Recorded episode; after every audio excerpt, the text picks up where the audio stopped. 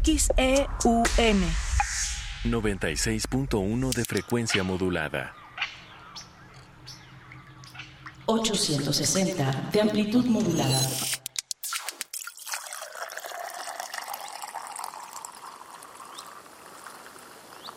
Radio UNAM. Experiencia sonora. Si no quieres quedar peor que una piedra, mejor no consumas crack o piedra. Consumirla daña tu cerebro y tu corazón, causando ansiedad y paranoia. Ahora el narco le añade fentanilo para engancharte desde la primera vez. Y el fentanilo mata. No te arriesgues. Si necesitas ayuda, llama a la línea de la vida 800-911-2000. Secretaría de Gobernación, Gobierno de México pensar el hecho de que estuve trabajando en Marte por casi 15 años. Menos del 1% del territorio de Colombia tenemos Todos los españoles y españolas en condiciones tan... El cambio climático ha multiplicado por 60 La salud es un problema que incluye varios fenómenos. Radio UNAM y las direcciones de divulgación de la ciencia y de las humanidades presentan La ciencia que somos. La ciencia que somos. Iberoamérica al aire. Noticias, conversación, entrevistas y más. Ciencia, tecnología y humanidades. La ciencia que somos. Iberoamérica al aire.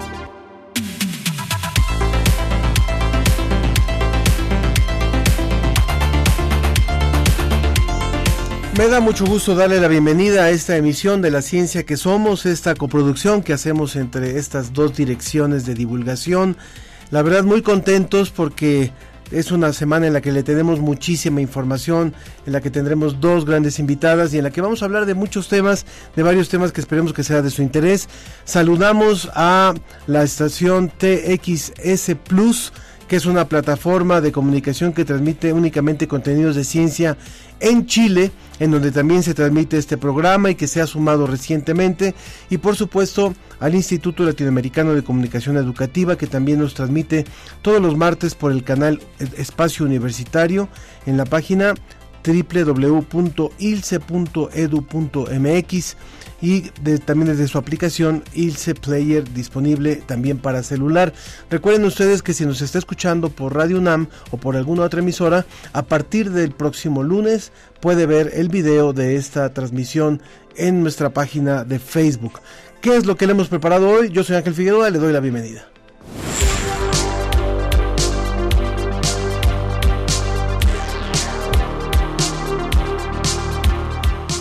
La película Barbie, El beso no consentido de Luis Rubiales a la futbolista Jenny Hermoso, Julio Urías se despide de su futuro en las grandes ligas de béisbol por violencia hacia, su esposa. Sobre la, sobre la mesa hablaremos de la violencia de género, la violencia a la mujer. El actor Rodrigo Murray nos cuenta cómo fue el proceso para escribir el monólogo que interpreta sobre Leonardo da Vinci. Y bueno, este 3 y 4 de noviembre se realizará el sexto foro hispanoamericano de periodismo científico 2023 con el objetivo de reflexionar y mejorar el ejercicio periodístico. Le vamos, le vamos a dar los detalles. Bueno, como siempre, también los invitamos con muchísimo gusto a que lean la revista Como ves, que está próximamente ya está a dos meses de cumplir 25 años en el mercado nacional. Esta semana la Cámara Nacional de la Industria Editorial Mexicana le otorgó el premio al arte editorial a nuestra revista Como ves en la categoría publicaciones periódicas. No es la primera vez, pero sí es una nueva ocasión en la que se premia con este concepto a la revista Como ves científicas, eh, el, premio fue en publicaciones periódicas científicas y en divulgación de la ciencia. Felicidades a todo el equipo de Cómo ves. Y si son seguidores de la revista, los queremos invitar a que nos envíen mensajes de, de WhatsApp por, eh, eh, al 55 54 06 57 62 55 54 06 57 62 ahí pueden enviar sus felicitaciones para la revista, porque esto lo vamos a sumar al programa del próximo 3 de noviembre que dedicaremos a Cómo ves. Y también, bueno, le queremos recordar que el próximo, este, este sábado, el, día de mañana, 21 de octubre, La, la exposición 10 en humanidades continúa y vamos a tener distintas, distintas charlas, distintos talleres. Hay una que se llama Yo decido por mí, ¿quién decide por los animales de compañía? Hay otro que es un taller de criminología verde en México. Eh, también lo invitamos a que venga.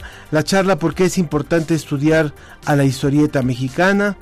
Otra charla que se llama Graffiti y Creatividad, explorando el arte urbano. Les recomiendo que vea la página de 10enhumanidades.org para que puedan eh, consultar los horarios y los espacios en donde se realizan estas actividades. Recuerden que son entrada libre a todas ellas, no a la exposición, porque la exposición sí tienen ustedes que eh, pagar su boleto para entrar al museo, pero para las actividades el acceso es gratuito. También le quiero recordar, eh, lo habíamos comentado, que el día 27 de octubre, es decir, el viernes de la próxima semana, tenemos la segunda y última función de cine mudo con piano en vivo y que después concluye con un recorrido por la exposición 10 en Humanidades. Le vamos a presentar un programa excepcional de mujeres cómicas que se llama Las Reinas del Desastre y, estarán acompañadas en el piano. Son películas de 1920, 1930 y estarán acompañadas por el pianista excepcional también Chema Serralde. Lo, invitamos, es a las 6 de la tarde. Pueden buscar sus boletos en la página de Universum. Están al 2 por 1 ese día a 80 pesos, así que con 80 pesos entran dos personas a las reinas del desastre y después un recorrido por la exposición 10 en humanidades que ya le queda poquito tiempo, se va el 12 de noviembre. Le doy nuestras vías de contacto. Ah, tenemos cinco pases dobles para el público. Eh, los vamos a dar un poquito más tarde. Estén atentos a las vías de contacto para que eh, puedan responder y puedan asistir de forma gratuita. Eh, cinco pases dobles para este evento. En nuestras vías de contacto, en el Facebook La Ciencia que Somos, en Twitter arroba Ciencia que Somos o en X como se llama ahora, y en el WhatsApp 55 54 06 5762 a donde también nos puede mandar los eh, eh, mensajes de felicitación para la revista Como ves y para su equipo, su equipo maravilloso. Conoce a los murciélagos vampiro y lo difícil que es ser uno de ellos. ¿Qué es la barrera hematoencefálica? Protege al cerebro de microorganismos y sustancias tóxicas. Te presentamos a Lucy, una sonda de la NASA que explorará un conjunto de asteroides en Júpiter. Todo esto y mucho más en la revista Cómo ves de octubre. Visita la página www.comoves.unam.mx y suscríbete. Continuamos aquí en La Ciencia que Somos y me da muchísimo gusto hoy tener con nosotros a Rodrigo Murray, pues ustedes lo han visto, ustedes lo han disfrutado con su talento, con su teatralidad y ahora pues eh, también con su dirección y con su dramaturgia, porque él escribió una obra dedicada a Leonardo da Vinci que ahora está en cartelera y de la cual nos va a contar han pasado ya muchos años de la, del nacimiento de Leonardo da Vinci, 571 años, y sigue dando de qué hablar, sigue dando de cómo conocerlo más. Rodrigo, bienvenido. Gracias, Ángel. Sí, ha, pasado mucho tiempo eh, para nosotros y sin embargo es un parpadeo para la historia del, del mundo y de la humanidad, ¿no? Eh, 570 años, un poquito más, 571 eh, desde el nacimiento y, y, 67 años vivió Leonardo y en, y en, esos 67 años hizo más que muchos países a lo largo de su historia, ¿no? Con hombres y mujeres, eh, jóvenes y niños que pasaron por ahí. Eh, Leonardo puso claramente las las reglas de muchas cosas que tienen que ver con la investigación, con la curiosidad, con la inventiva, con el preguntarse una y otra vez cómo son, cómo funciona, por qué hace eso, quiero saberlo. Y entonces, bajo este carácter curioso, pues lo investigó todo lo que tuvo en sus manos, ¿no? Fue, fue un polímata verdaderamente hablando de de la cantidad de cosas que pudo llegar a ser. Urbanista, paleontólogo, ingeniero, filósofo, escritor, pintor, inventor, escultor y cualquier eh, carrera que en este momento estudiemos en la universidad, él levantaría la mano para decir, yo ya sé de qué están hablando. A mí me parece muy interesante hablar de, de Leonardo y de todo lo que tú has investigado sobre él, 15 años para hacer un guion, o sea, habla, habla de una investigación profunda, pero también me gustaría mucho retomarlo porque nuestro programa, La Ciencia que Somos, es un programa que hacemos entre dos áreas de la UNAM dedicadas a la divulgación. Una es la Dirección de Divulgación de la Ciencia y otra es la Dirección de Divulgación de las Humanidades. Y creo que en un personaje como Leonardo se combinan justamente con lo que tú nos acabas de decir y con lo que sabemos de él, este tipo de sabios, ese tipo de sabidurías que no tenían fronteras, Rodrigo. Sí, eh, creo que más allá de la sabiduría y más allá de la genialidad con la que nosotros eh, tenemos que toparnos con Leonardo, si fuera vulgarmente hablando un cigarro, tendríamos que darle el golpe de otra manera. Y a mí me gustaría darle el golpe como ser humano, ¿no? Como un verdadero renacentista preocupado por su entorno y tratando de entender el funcionamiento de las cosas, pero también de sí mismo, tratando de entender quién es y en qué mundo está viviendo y cuándo le tocó. Eh, es por ello que escribo el monólogo pensando en identificarme con el ser humano y no con el genio. Porque si yo te digo, a ver, vamos a pintar una pared, ¿no? Como la que hizo Leonardo en Santa María delle Grazie, en este pequeño convento que eventualmente se llama la Última Cena. Tú y yo nos partiríamos la cabeza y no lograríamos hacer nada.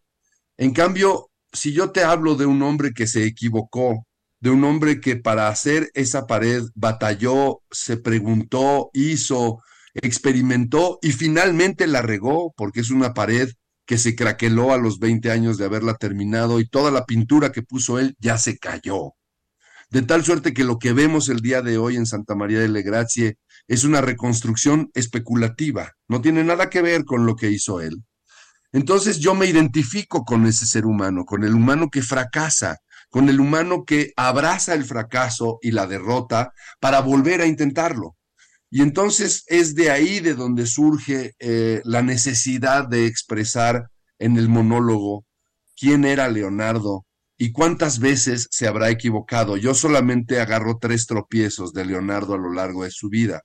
Pero si el genio de Leonardo da Vinci se equivocó, con más razón nosotros, caramba. Y entonces Creo que esa parte de divulgación no se conoce tanto, la vida de Leonardo, porque a Leonardo siempre lo, toma, lo, lo, tenemos en un pedestal como un genio intocable, eh, al que no se le tienen que hacer otro tipo de preguntas y a donde jamás tendrías que verlo a la cara. Siempre agacha la cabeza cuando hables de Leonardo. ¿Pero por qué? Claro que no.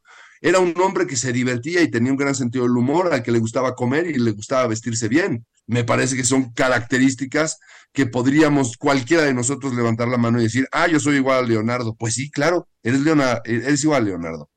Y en este viaje de investigación y de tratar de analizar quién era el hombre que vivió hace 570 años, que sin duda alguna era un adelantado, eso no nos cabe la menor duda, pero un adelantado que también sentía y que también amó y que también lloró y que también sufrió y que también tenía problemas económicos como todos nosotros, etcétera. Me topé con Sebastián, otro genio. Sebastián, un eh, eh, extraordinario escultor mexicano, eh, nacido en Chihuahua, una maravilla de ser humano, generoso tan, tan grande es, así de generoso, así de generoso es su corazón y entonces me enseñó esta pieza que tengo aquí, que se llama Leonardo IV. Y es un cubo con el cual ganó, digo, lo saco a colación en este momento por la divulgación científica y por la, la divulgación humana que puede llegar a tener. Y este, este, este aparato es el que yo muevo en escena, sobreescalado a dos metros por dos metros. Y entonces este aparato, que es un cubo a todas luces, hace cosas tan extraordinarias como esto. En sí mismo, nosotros acabamos de ver un cubo y ahora vemos una esfera. Y sigue siendo un aparato extraordinario y maravilloso. Y sobre esta esfera podemos hacer tantas figuras como posibilidades tenemos en nuestra imaginación, como esta X super mexicana, ¿no? Y si nosotros le damos la vuelta y bajamos una cabeza, tenemos un caballo. Ahí claramente hay un caballo y aquí va trepar, aquí está la cabeza del caballo y aquí está la cola. Bueno, pues estas son parte de las figuras que yo hago con esta pieza sobreescalada y que vuelven a ser nuevamente un cubo, simple, simple y llanamente un cubo. Este que es un juguete, y digo bien, un juguete, se vuelve también en un juguete escénico, eh, sin miedo a que la divulgación sea un juego y a que, la, a que la divulgación sea algo divertido. Creo que la obra de teatro lo que hace es divulgar una parte de la vida de Leonardo que no conocíamos de forma amena, simpática, con momentos de carcajada y con momentos de llanto, como es el ser humano y como es el teatro. Creo que a grandes rasgos claro. ¿De qué forma crees, Rodrigo? Estamos hablando con Rodrigo Murray, de, eh, quien es el, el, autor de Leonardo y quien también interpreta ese monólogo que ahora está en el Teatro Shola en una te temporada corta. Eh, eh, también, Rodrigo, yo te preguntaría hasta dónde, después de conocer justamente esta parte más humana de un personaje que se ha mitificado mucho, hasta uh -huh. dónde lo que has conocido de sus errores crees que le ayudó a aprender más. Ángel, él decía, eh, la escalera al éxito está llena de peldaños de fracasos. Me parece que es eh, dar un paso y fracasar, dar un paso y fracasar, el, prueba y error, prueba y error, prueba y error, prueba y error, hasta que finalmente hay una cosa que tiene que ver con el acierto.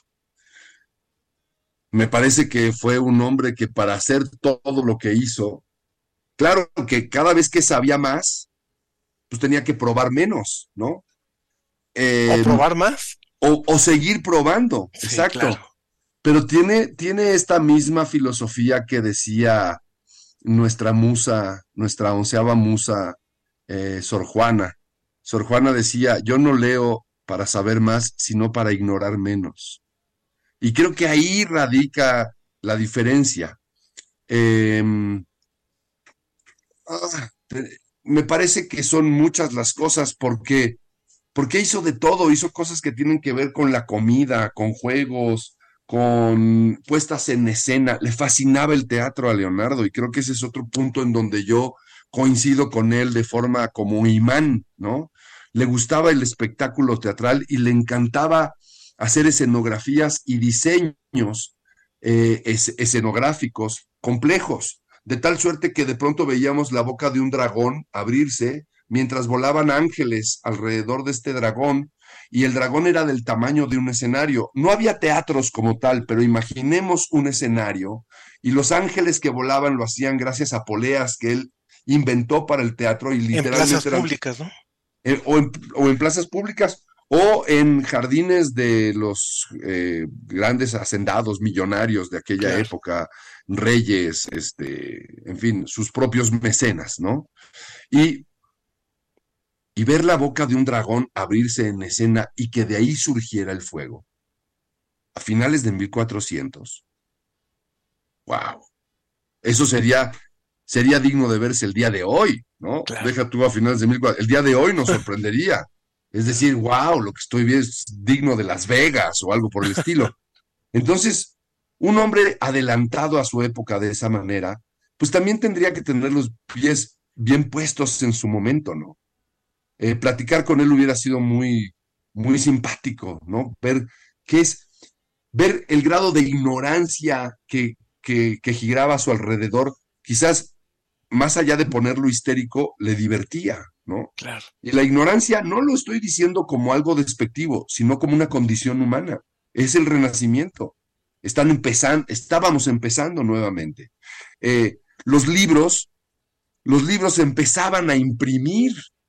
O sea, eh, no, no es que tuviera una biblioteca aquí como la mía, en donde claramente podías llegar y abrir y leer a los clásicos o leer este, literatura moderna o novelas este, y agarrar a García Márquez y decir, ah, venga, vamos a leer. Eh, los libros se imprimían apenas. Gutenberg acababa de inventar la imprenta. ¿Cuántos libros te gustaría que hubiera? Nada, nada. Entonces, bueno, unos cuantos. Eh, pues sí era otra, sí era otro mundo, ¿no? Sí era otro mundo y curiosamente el mundo siempre ha sido una rueda de la fortuna y pareciera que estamos volviendo, no sé si a principios de la Edad Media o algo por el estilo, porque pues porque el día de hoy ya nadie lee. Pues Rodrigo, hemos vuelto hemos vuelto al mismo sitio. Creo que esta conversación nos hace una fuerte invitación para irte a ver, para ir a ver a Leonardo, para ir a descubrir más cosas de ese otro Leonardo que no está tan mitificado, que tiene más que ver con el ser humano. Yo te agradezco que hayas estado hoy en la ciencia que somos presentándonos un pedacito de lo que has investigado. Qué bueno que a partir de este trabajo de 15 años pudiste llegar a un guion, pudiste llegar a una obra y que, que haya mucho éxito en esta temporada. No dejen de verla en el Teatro Shola los domingos a la una y los lunes a las ocho y media y vean la conducta de Leonardo IV, que así se llama esta pieza, nada más que de dos metros por dos metros. El día del estreno un amigo me dijo, olvídate del monólogo, nada más mueve la pieza. Yo creo que eh, entre broma y broma eh, tienen que ir a verla, porque la conducta de esta coprotagonista es muy asombrosa. Una pieza hecha por Sebastián, hecha por Sebastián y que para quienes nos están escuchando, ojalá que puedan ver el programa también en Facebook para que puedan ver la maravilla de este juguete como lo, lo llamas y como también pues realmente lo es, es una cosa maravillosa esta pieza que se convierte en toda la escenografía de tu obra. Así es. Excelente. Muchas gracias, Rodrigo Murray. Gracias por haber estado hoy en la ciencia que somos. Al contrario, un placer. Un abrazo, un abrazo. Gracias. Continuamos, no se vaya. ¿Cuál es tu opinión sobre Barbie la película? En lo personal disfruté mucho la película de Barbie porque siento que la vi en un momento de mi vida que estuvo un poco vulnerable, entonces también la experiencia de ir al cine y ver un poco reflejados conductas femeninas que podemos llegar a pasar algunas mujeres me hizo conectar mucho con la película. También de lo visual me parece muy, muy bonitas. Me parece una película muy linda, pero creo que creo que en un punto se queda muy superficial abordando el tema de feminismo porque pues como que nada más muestra las partes generales como de qué es lo que sufrimos las mujeres en un mundo patriarcal. Se abordó una parte muy por encima de lo que se les puede mostrar como a las siguientes generaciones. Eh, bueno, el mensaje que yo encontré fue como de que no, es que ni nosotros somos las buenas, ni, ni ustedes somos los buenos.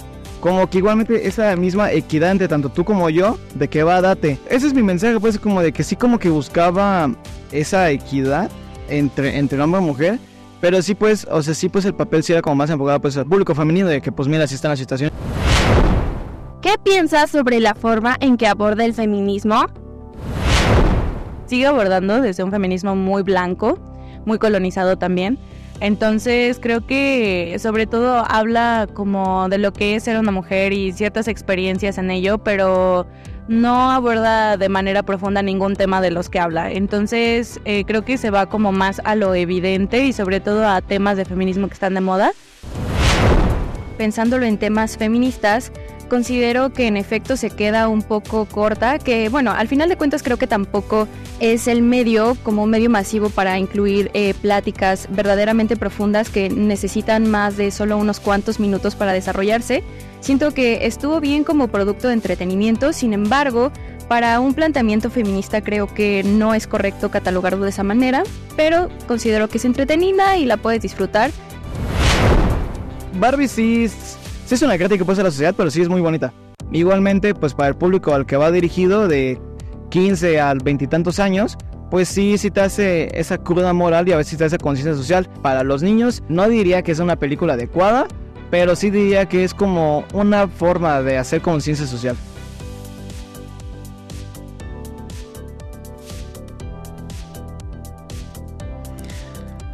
Continuamos aquí en la ciencia que somos. Recuerden que si pueden comunicarse con nosotros, se lo agradeceríamos a través de nuestras vías de contacto en el Facebook, la ciencia que somos, en X, ciencia que somos, arroba ciencia que somos, en el WhatsApp 55 54 06 57 62, 55 54 06 57 62.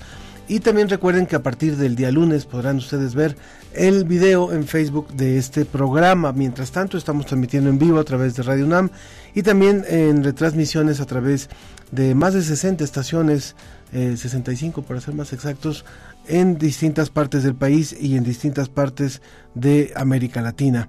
Me da muchísimo gusto, después de haber escuchado este sondeo, poder presentar a nuestras invitadas. Georgina Romero es filósofa, es licenciada en filosofía y tesista de la maestría en filosofía en el área de estudios de la cultura por parte de la Facultad de Filosofía y Letras de la UNAM. Ella pertenece a los seminarios Alteridad y Exclusiones, también Heteronomías de la Justicia del Instituto de Investigaciones Filológicas y también colabora en la Dirección de Educación de la Coordinación para la Igualdad de Género. Bienvenida, Georgina. Gracias. Muchas gracias. Un placer estar aquí. Si quieres acercarte un poquito. Y también está Sonia Frías, que ya había estado con nosotros en el programa, vía, vía eh, digital.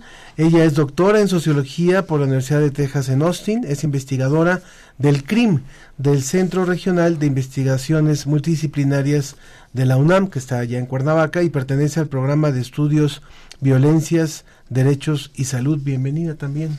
Hola, gracias. Muchas gracias por aceptar esta invitación para hablar de estos, de estos dos temas que ponemos en la mesa que tienen que ver, por supuesto, con eh, el, el, ejercicio de la violencia, el ejercicio de, de, hábitos para, para, manejarnos como sociedad hacia las mujeres. Por eso se pusieron en la mesa dos temas. La película Barbie y, y su efecto en, en época muy reciente en distintas partes del mundo, porque finalmente es un fenómeno mundial, y también otro, otro evento que se reflejó a nivel mundial, que fue este beso que dio eh, el director de la Federación, de la Real Federación Española de Fútbol, eh, Rubiales, a una de las jugadoras cuando ganaron el mundial, el campeonato mundial eh, de fútbol femenil. Entonces, lo primero, a partir de los comentarios que escuchábamos de, del público eh, sobre esta película que ha sido catalogada como, para algunos como feminista, otros como no feminista, feminismo blanco, feminismo light. Bueno, finalmente, para ustedes que están trabajando en este tipo de investigación, ¿qué sí da Barbie, qué no da Barbie como película? Georgina. Sí, eh, pues es una película que había sido súper esperada. Creo que tuvo muchísima eh, llamó a muchísimas personas, yo creo que de, diferentes generaciones, por supuesto, y que tenían expectativas muy diferentes, entre ellas creo que sí a muchas mujeres feministas.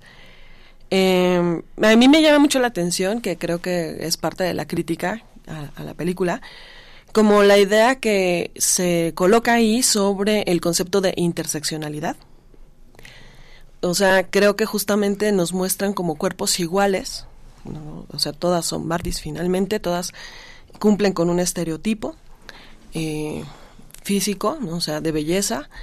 Y, me, y, algo que es como muy, me parece que por eso está siendo tan criticada como, como un feminismo muy ligero, tiene que ver con interpretar como de repente en este mundo, ¿no?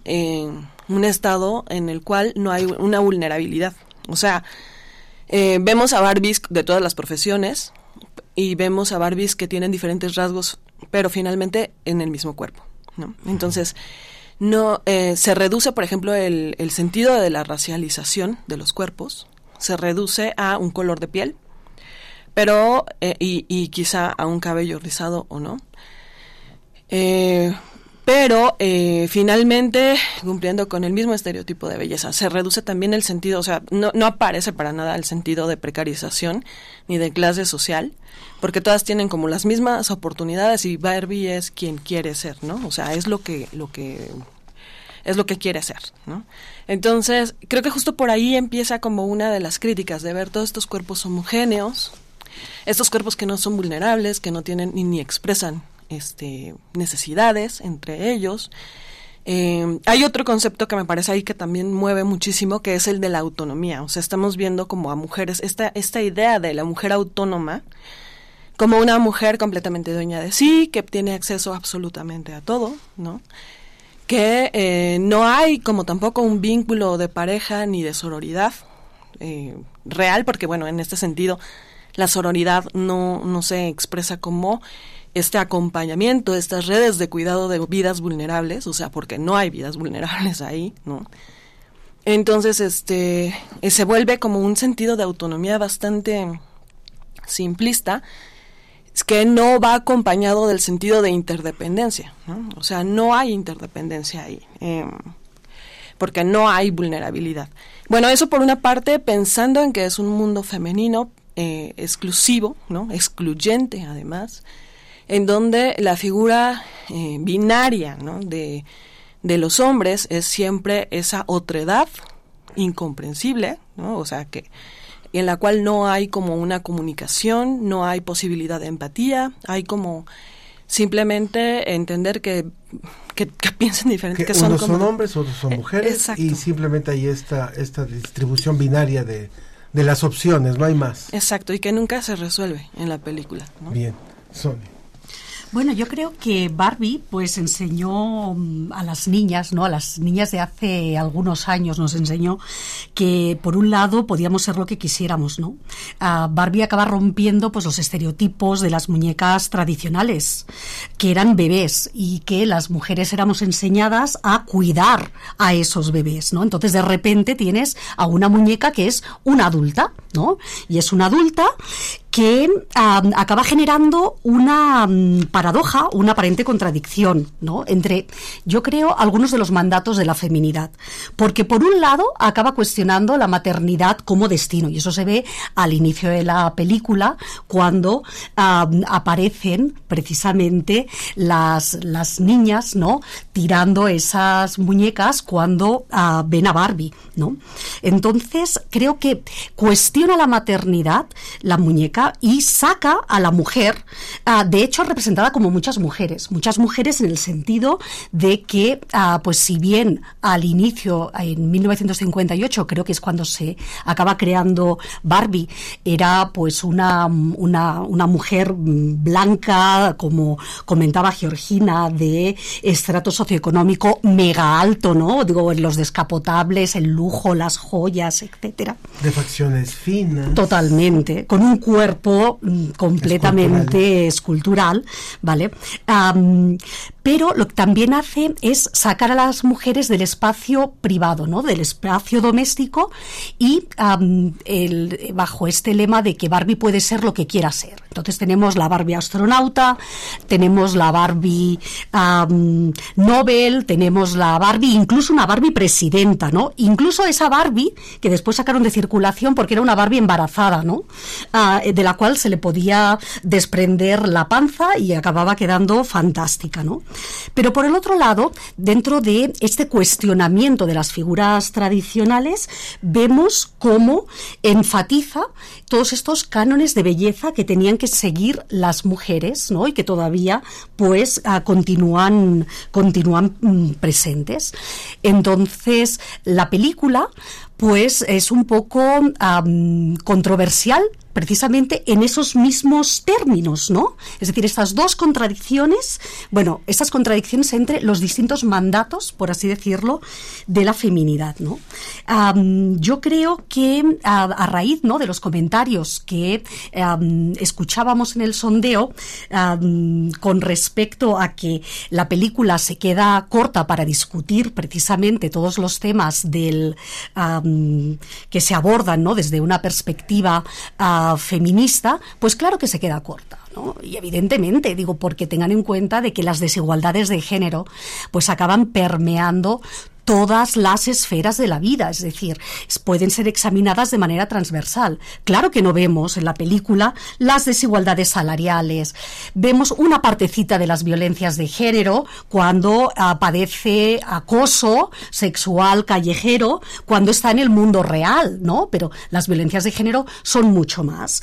Tampoco aborda evidentemente el trabajo doméstico y de cuidados, precisamente como comentaba Georgina, porque Barbie es una mujer de estrato socioeconómico muy alto. Tampoco habla de las barreras educativas o laborales, es decir, cómo pensar ¿no? en buscar trabajo o algo.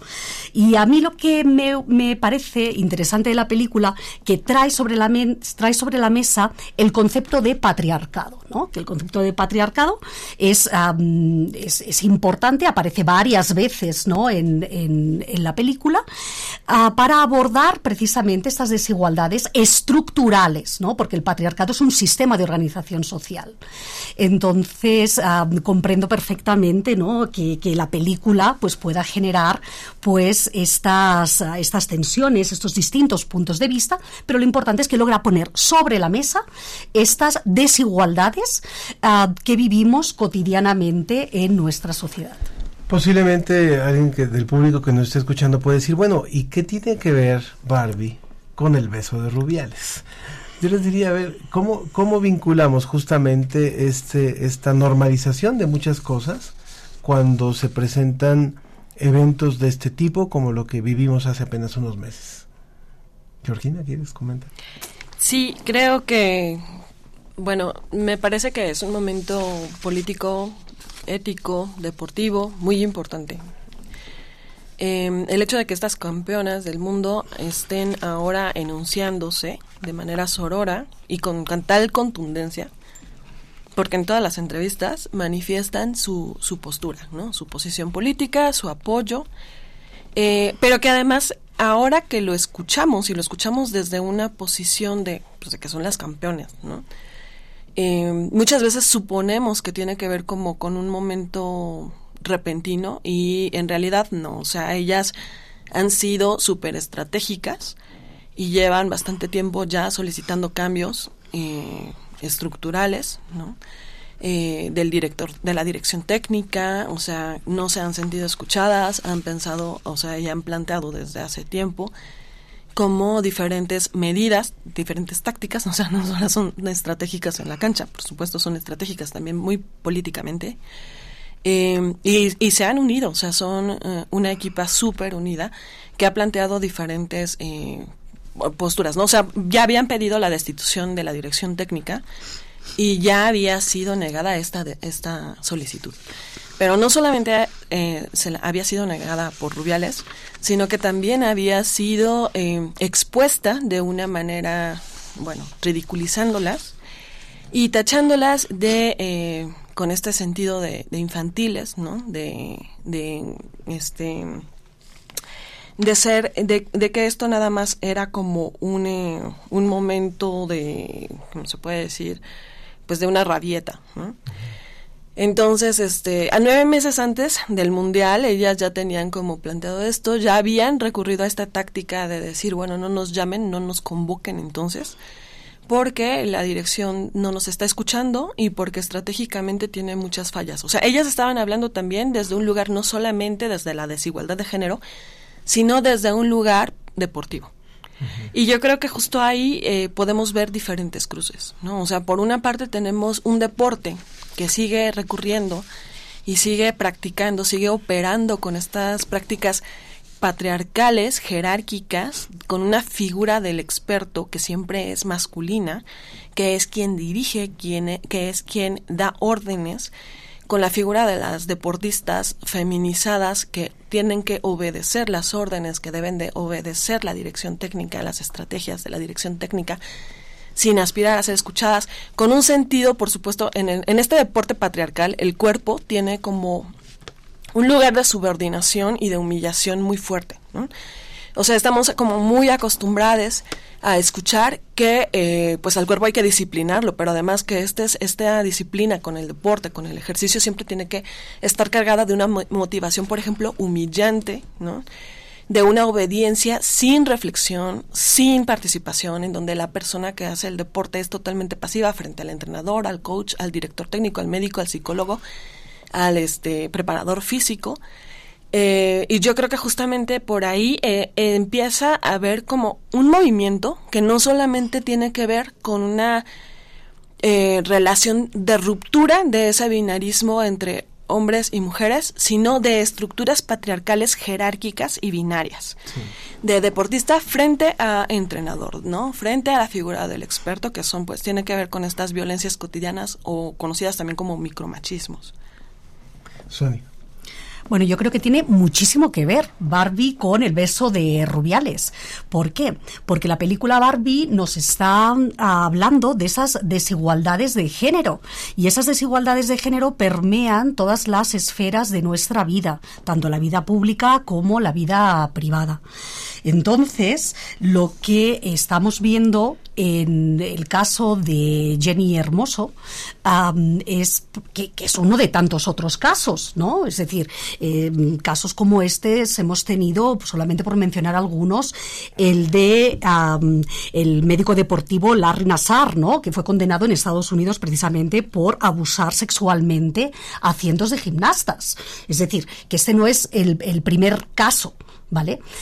esto es parte también, el beso este es parte de un continuum, un continuum de esas desigualdades que podemos ver, por ejemplo, en los últimos Juegos Olímpicos cuando mujeres de determinadas selecciones se quejaban de los uniformes que tenían que vestir. ¿No? Es decir, me estoy acordando ahora de las de voleibol. ¿Por qué los uniformes masculinos tienen que ser distintos a los femeninos, ¿no? Bueno, pues una cuestión, como comentaba Georgina, vinculada con el mostrar el cuerpo, ¿no? Este, este doble, este doble mm, estándar. Entonces, tiene también mucho que ver porque ah, lo que sucedió entre Jenny Hermoso y el señor Rubiales, ah, bueno, le diría la señora Jenny Hermoso y el señor Rubiales, fue precisamente una, una situación de violencia de género una violencia de género ah, que se ejerce desde ese modelo hegemónico de la masculinidad hacia las mujeres principalmente, pero también hacia todas aquellas personas que no, hacia todas aquellas personas que no siguen los ah, cánones de la masculinidad hegemónica. Se está hablando del beso de Rubiales, pero no sé si se acuerdan ustedes que cuando él estaba celebrando el gol en el palco, hizo determinados otros gestos ah, tocándose y agarrándose sus partes, ¿no? Que es parte de esta masculinidad hegemónica. Entonces, esta situación de violencia que, ah, que padeció la, la jugadora, pues vemos que hay una doble jerarquía. La primera, la jerarquía de género, y la segunda es la jerarquía laboral, en el, por así decirlo, ¿no? Porque mientras que él era, él, él era quien estaba presidiendo la federación, ella era una jugadora. Entonces, esta situación acabó pues ah, generando este ah, beso ¿no? Un beso no consentido, que a lo mejor en otros momentos se veía como algo completamente normal, pero una de las cuestiones que hemos ido avanzando con el feminismo es precisamente el desnormalizar las desigualdades y desnormalizar las violencias. Claro. Dice Sergio Gasca con respecto al beso a la jugadora, no hay vuelta de hoja, fue un abuso, no deben permitirse ni tolerarse esas actitudes, bien por quien denuncia y alza la voz, más temprano que tarde las instituciones tendrán que procurar y garantizar el respeto. Y nos queda un minuto para concluir nuestra conversación. Yo no sé ustedes, pero eh, sé que estamos en tiempos muy complicados en muchísimos ámbitos, pero lo que está pasando en este terreno a mí me da esperanza. O sea, el que ya, a, pesar de, de, ver cosas tan, tan burdas como la que vimos con este hombre, este, a pesar de, de, ver cosas que, que si no estuvieran en video no las creeríamos y que hay muchas cosas que pasan en la oscuridad, pero el que haya un, un pronunciamiento, protocolos, organizaciones al, al, al, interior de las instituciones, de las universidades, a mí me da esperanza. Y a lo mejor no nos va a tocar ver todo el cambio, pero es yo lo veo como un, un principio, no sé qué piensa. Sí, justo ayer en una ceremonia de la SIGU frente a como estaba el, el rector, nuestra coordinadora Tamara nos, nos decía, ¿no? En su mensaje que se, o sea, la ONU piensa que aproximadamente serían 280 años al ritmo que llevamos de cambio para poder llegar a este a esta transformación, ¿no? De un, para un mundo más igualitario. Pero bueno, eso pensando en el ritmo que llevamos, que a veces hay aceleres, ¿no? Que creo que justo situaciones coyunturales como la, de, las denuncias de estas campeonas, pues nos llevan a hacer pasos agigantados. Entonces, pues sí, yo también comparto esa esperanza. Coincido completamente, a lo mejor no nos toca verlo, pero estamos sentando precisamente las semillas para uh, erradicar estas mm, desigualdades de género. El patriarcado como sistema de organización social es de larga data y bueno, no vamos a eliminarlo de hoy para de hoy para mañana, pero sí estamos poniendo a la hora de nombrar, visibilizar y en contextos como este que precisamente pues nos han invitado para hablar de estas desigualdades claro. de género es cómo podemos poner nuestro granito de arena para la erradicación. Sí, yo yo lo veo, por ejemplo, con, con mi hijo, está por cumplir 13 años, y, y, la forma en la que se ve ahora la diversidad eh, uh -huh. con sus compañeros, con compañeros con alternativas eh, y con decisiones sexuales distintas, es muy distinto de lo que pasó cuando nosotros éramos niños. Uh -huh. Y va a seguir cambiando. Esto, esto va en un acelere tan fuerte que yo creo que sí, no nos va a tocar verlo, pero pero a ellos les va a tocar otro pedacito y así eh, así y al pequeño también otro pedacito van a ver van a ver, van a venir siguen viniendo cambios y creo que no no no hay forma de detenerlo y hay forma de participar. Yo creo que hombres y mujeres y todas las, las diversidades nos la debemos. Muchísimas gracias por estar con nosotros. Georgina Romero, eh, de la Facultad de Filosofía y Letras y también de la Dirección de Educación de la Coordinación para la Igualdad de Género, muchas gracias. Y Sonia Frías, de el CRIM, del Centro Regional de Investigaciones Multidisciplinarias, gracias por haber estado con nosotros. Muchísimas gracias. Gracias. Muchas gracias. Vamos a una cápsula de One Radio y continuamos. Según el mapa de justicia socioambiental de la Universidad de Barcelona, en el periodo 2012 a 2020, 1.733 personas defensoras del medio ambiente perdieron la vida en todo el mundo. América Latina experimentó el 70% de estos trágicos eventos, en gran parte debido a la actividad extractivista. Estos sombríos hallazgos fueron presentados por la doctora Violeta Núñez Rodríguez, profesora de la Universidad Autónoma Metropolitana. Durante el octavo Congreso Internacional de Avances de las Mujeres en las Ciencias, las Humanidades y todas las disciplinas, organizado por el Comité Multidisciplinario Mujeres en la Ciencia. México, como ejemplo, ha experimentado un aumento significativo en la obtención de minerales en años recientes, con un aumento del 600% en extracción de oro, un 150 en la de plata y un incremento del 130% en la extracción de cobre. A pesar de la conciencia global sobre la importancia de abordar la crisis climática, la extracción de recursos naturales continúa a nivel mundial. Estados Unidos y China, en particular, han generado casi el 40% de las emisiones de dióxido de carbono desde 1750 hasta el 2021, lo que plantea interrogantes sobre las naciones más contaminantes. Además, la transición hacia los automóviles eléctricos plantea desafíos en cuanto a la obtención de minerales a gran escala. La alarmante tendencia de asesinatos de defensores del medio ambiente en América Latina y la explotación de recursos naturales exigen una acción inmediata. Se necesita una firme intervención gubernamental para evitar la explotación y extracción futura en los océanos y mares. Además, se destaca la necesidad de repensar el modelo de desarrollo actual, que se centra en la acumulación de capital y ganancias para unos pocos, como una parte fundamental de la lucha contra la crisis climática y ambiental. Para la ciencia que somos, desde la Universidad Autónoma Metropolitana. Para más información visita semanario.guam.mx. Guam, líder en conocimiento. La ciencia que somos. Iberoamérica al aire. Rápidamente comentamos algunos de los mensajes que nos han dado. Mario Mora dice, ya escuchando y me declaro fan de la revista Como ves, saludos a todo el equipo y hablar de Leonardo siempre es apasionante. Edgar Bennett, me tuve que salir del trabajo un momento o mucho dice para escuchar el programa de ustedes. Edgar, por favor, cuida, cuida la chamba. Gracias, dice con más atención. Es verdaderamente reconfortante. Muchas gracias. Elizabeth Buitrón dice, se escucha sensacional la obra que interpreta Rodrigo Murray y preguntaba cómo fue el proceso que interesó que lo interesó sobre Da Vinci, creo que lo contestó, lo contestó muy bien eh, Rodrigo. Y también eh, teníamos otro comentario más del público que se ha reportado con nosotros en esta mañana para participar en la ciencia que somos. Recuerden, en Ciencia, Mariana, también Mariana Mayol dice felicidades a la revista Como ves. Y también dice eh, Elizabeth Buitrón, ya felicidades también a la revista Como ves.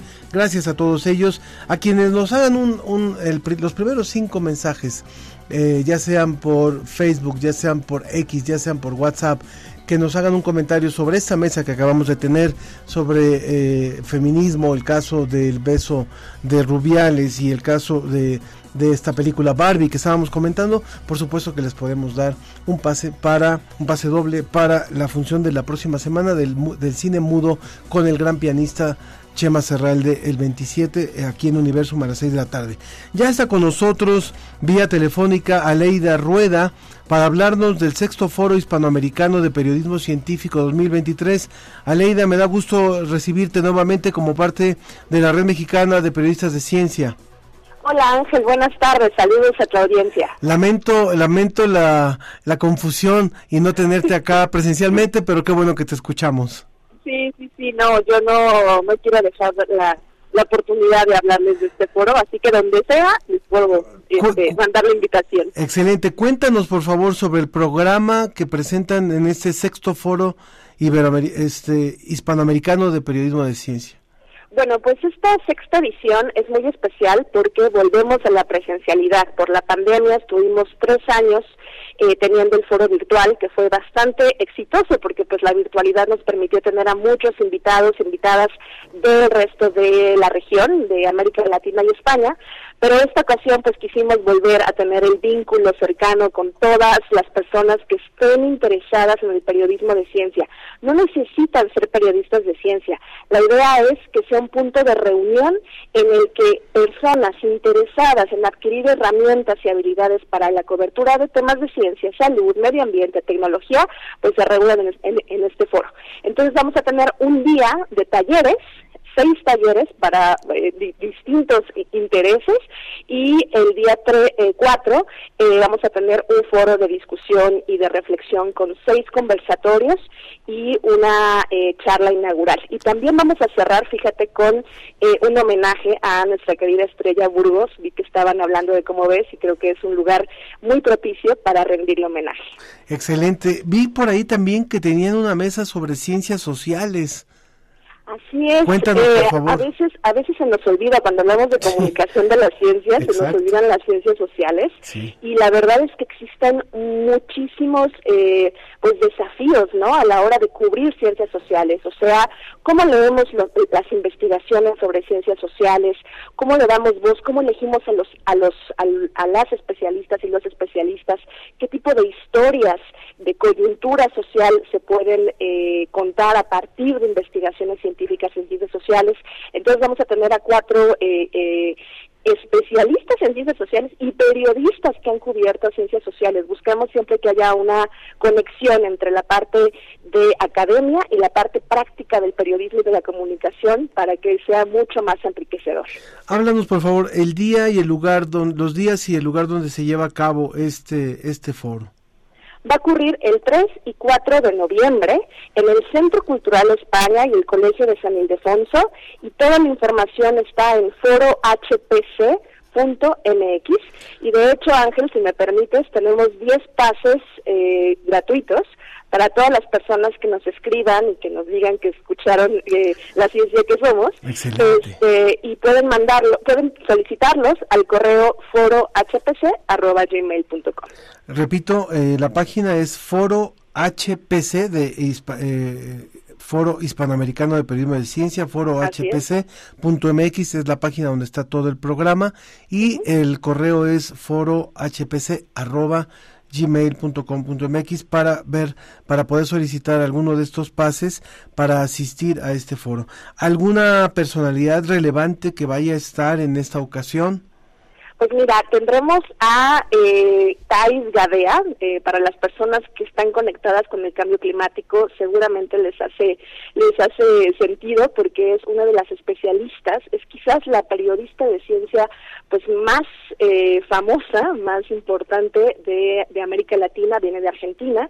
También Leonor Sierra de la Universidad de Harvard, especialista en política científica, cómo llevar la ciencia al plano político, también lo vamos a tener aquí, y también eh, Rocío Benavente, quien es una de las coordinadoras de Maldita, este sitio que se dedica a la verificación e incluye en Maldita Ciencia, que es verificación de ciencia, este pues también eh, la tendremos en el foro, entonces son nuestras invitadas internacionales y muchas más personalidades, periodistas, eh, comunicadores de la ciencia, investigadores, investigadoras que nos estarán acompañando.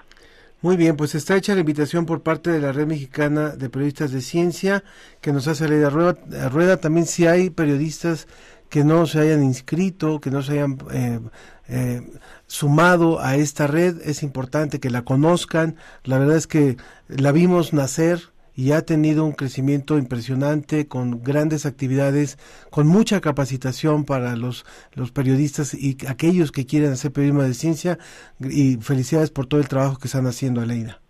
Muchas gracias. Sí, ya somos más de 170 en todo el país, con más de 20 nodos, entonces, y tenemos afortunadamente espacios justamente como la ciencia que somos que nos permiten, eh, pues, hablar del trabajo de periodismo de ciencia, medio ambiente y salud, y que la gente, eh, pues, conozca, ¿no? Que existe esta red y que existe esta especialización para que más personas quieran eh, entrarle a ello, que es más necesario que nunca. Muy bien. Si quieren pases para este foro, foro HPC arroba gmail.com, nos pueden escribir y de todas formas busquen, busquen toda la información. Gracias Aleida, que estés muy bien.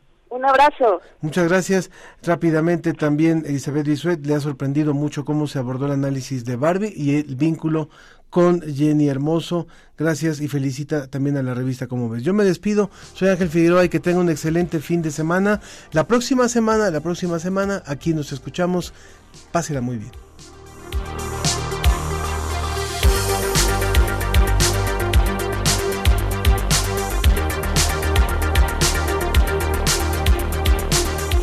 Esto fue La Ciencia que Somos. Iberoamérica al aire. Una coproducción de Radio UNAM y las direcciones de divulgación de la ciencia y de las humanidades.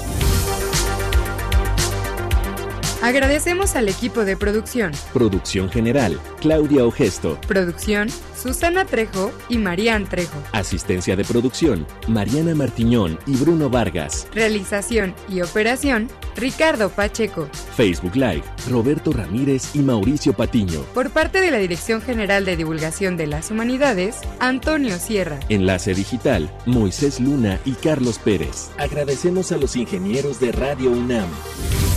La ciencia que somos. Iberoamérica al aire. No dejes de escucharnos la próxima semana.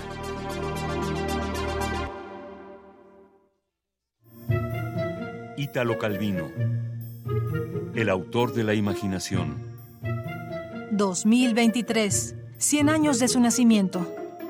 Las historias que siempre me han interesado contar son aquellas que relatan la búsqueda de una humanidad plena y de su integración que puede alcanzarse superando pruebas prácticas y morales, más allá de las enajenaciones y desequilibrios impuestos al hombre contemporáneo. Creo que en ese sentido hay que buscar la unidad poética de mi obra.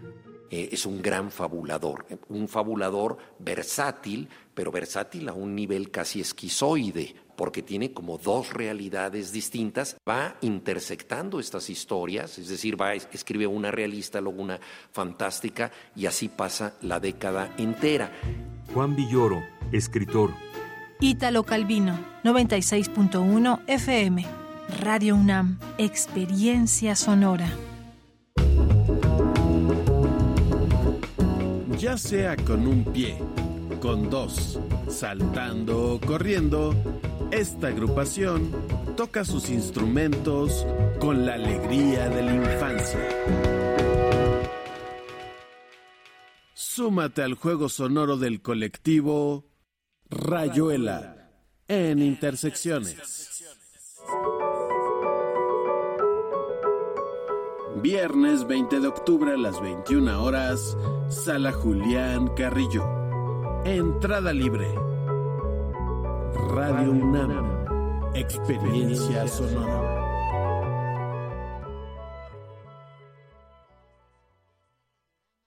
El Programa Universitario de Estudios sobre Democracia, Justicia y Sociedad de la UNAM te invitan a participar en el Gran Coloquio Internacional La Transformación Democrática en Disputa. Interrupción, consolidación o radicalización. Los días 24, 25 y 26 de octubre en el Auditorio Alfonso Caso, a un costado de las Islas de Sopuestas. Para más información consulta el sitio